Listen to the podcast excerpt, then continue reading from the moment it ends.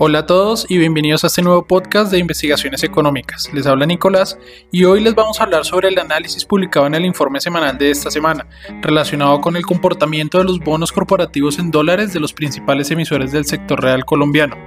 Lo anterior, teniendo en cuenta el comportamiento reciente de las tasas de interés de cambio, junto con el desempeño de la renta fija soberana colombiana.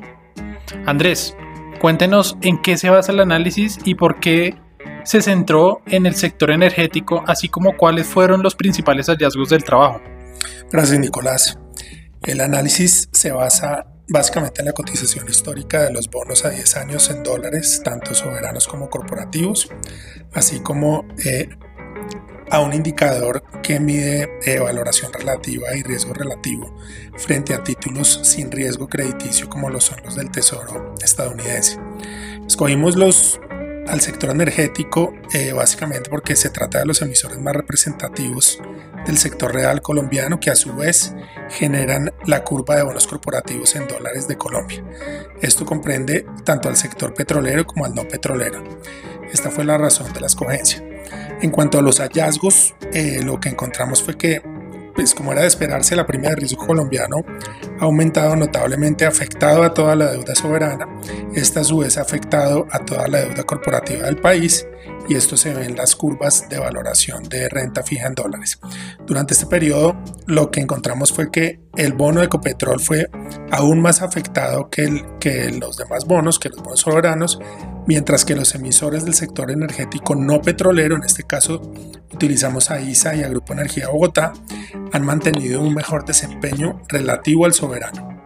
De acuerdo a este análisis, ¿usted cree que hay un comportamiento heterogéneo en el mercado de renta fija corporativa en dólares? Más o menos. El, comportamiento negativo de la renta fija ha sido generalizado. Podría llamarse homogéneo. Eh, en el caso de los bonos en dólares, tanto soberanos como corporativos. Entonces, la diferenciación consiste más en el grado eh, o en el nivel de los castigos que vienen siendo de carácter idiosincrático, o sea, eh, que se basan en las condiciones específicas de las empresas que se están mirando. Conclusión, comportamiento generalizado negativo, más negativo o menos negativo dependiendo de las características de las compañías. Entonces, que, hallamos en, Ecopetrol, ISA y Grupo Energía Bogotá específicamente. Eh, un mayor castigo para Ecopetrol, un menor castigo para ISA y Grupo Energía Bogotá. En el caso de Ecopetrol, este castigo debe relacionarse o suponemos que se relaciona con las posturas que ha tenido el nuevo gobierno frente a este sector, mientras que el buen comportamiento relativo de Grupo Energía ISA deben tener que ver con eh, factores como sus buenos resultados financieros, eh, su estructura de ingresos basada en cargos regulados y especialmente su diversificación a nivel regional. En relación a esto que nos cuenta, quisiera preguntarle acerca de las compañías del sector energético no petrolero y es si han tenido un buen desempeño de acuerdo a estos resultados. Asimismo, ¿cuál es la implicación de este comportamiento en el funcionamiento de estas compañías? Ok, el, el comportamiento ha sido relativamente bueno. Todos se han comportado mal. Lo que pasa con el sector energético no petrolero es que tiene un mejor desempeño frente al soberano eh, global colombiano a 10 años, en este caso el bono 2029 y el bono 2032. Entonces el comportamiento no ha sido bueno, simplemente ha sido menos peor que el soberano y que los otros bonos corporativos analizados. ¿Cuál es la implicación de, de, este, de este análisis o este resultado? Que al encarecerse o al perder valor el bono en dólares o los bonos en dólares de estas compañías, lo que pasa es que el mercado les está exigiendo una mayor tasa para financiar. Entonces, esto puede, podría llegar a, a resultar en que en que las empresas decidan no endeudarse, decidan limitar sus planes de inversión eh, o inclusive, inclusive decidan eh, bajarle, digamos, al nivel de su operación. Esto en un caso extremo. No creemos que este vaya a ser el caso de, Grupo Energía e ISA, que son las empresas que estamos analizando acá, eh, dado especialmente los contratos que se han venido ganando en Brasil, que se trata de contratos gigantescos de inversiones de entre 700 y 800 millones de dólares eh, que seguramente van a ser financiados si no por el mercado de capitales, sí por el mercado bancario, eh, tal vez utilizando estructuras tipo Project Finance y si no, eh, o inclusive utilizando esta estructura, seguramente en el mercado brasileño van a encontrar una financiación. En relación como al resto del análisis, quisiera que nos contara específicamente lo relacionado con el tema de deuda corporativa en dólares de otras empresas de, la región.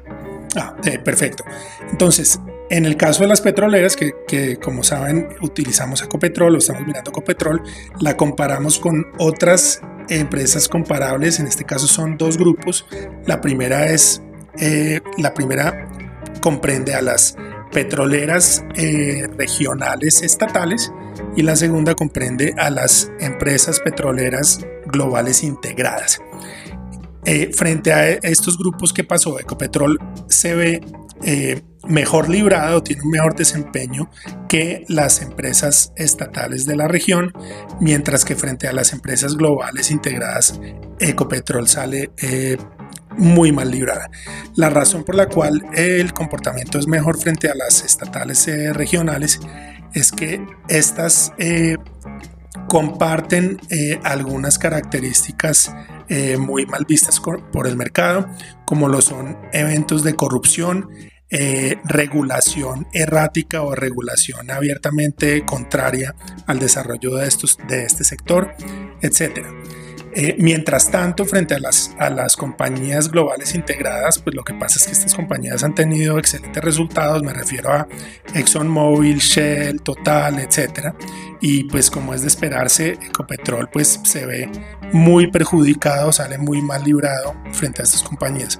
Con todo y esto, el desempeño de todas eh, me refiero a nivel de, de, la deuda, sea bonos corporativos, es eh, negativo. Estas empresas, me refiero a las empresas petroleras globales, han tenido un excelente desempeño accionario, mientras que en el caso de Ecopetrol, como, como es bien sabido, esta acción ha sido perjudicada y ha tenido un mal desempeño tanto en Colombia como en Estados Unidos.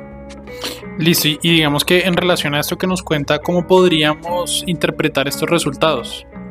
como mencionamos ahora eh, anteriormente, el tema de las, de las empresas eh, estatales tiene que ver con eventos de corrupción y regulación restrictiva o errática. El tema de las empresas globales tiene que ver con la cotización eh, que ha tenido el petróleo durante los, los, últimos meses, inclusive más de un año, que pues básicamente ha repercutido en excelentes resultados acá pues, más bien aprovecho y menciono lo que, lo que pasa con el, con el sector energético no petrolero, que, que nos hace falta mirar y es eh, a la hora de comparar a ISA y Grupo Energía Bogotá con otras empresas del sector energético no petrolero que están presentes en toda la región, eh, ¿qué encontramos? Un, eh, desempeño mejor en, para las comparables frente a Grupo Energía e ISA eh, y la explicación de esto está en que en todos los casos, o sea, en el caso del Grupo Energía ISA y en el caso de las comparables que escogimos, estas compañías han tenido muy buenos desempeños eh, financieros durante los últimos periodos. Estos se explican por temas de indexación, tratándose de empresas con cargos regulados y la diferencia o lo que hace que ISA y Grupo Energía se comporten menos bien que las eh, comparables eh, eh, con presencia regional es que estas no han sido afectadas por los castigos relacionados con el emisor soberano, en este caso el gobierno colombiano.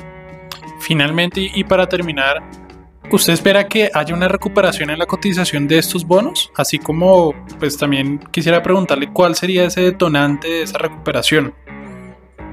Perfecto, Nicolás. lo, que, lo que estamos diciendo y lo que hemos hallado es que dados los excelentes resultados de todas las compañías acá nombradas, en el, en el corto plazo y los resultados esperados que van a seguir siendo positivos en el mediano plazo, no creemos que el detonante tenga que ver con los resultados de las compañías, sino, sino con temas que salen del control de estas. Por ahora eh, cierro mi respuesta ahí y aprovecho para mencionar que vamos a ampliar y a detallar este análisis en un informe especial que publicaremos eh, próximamente.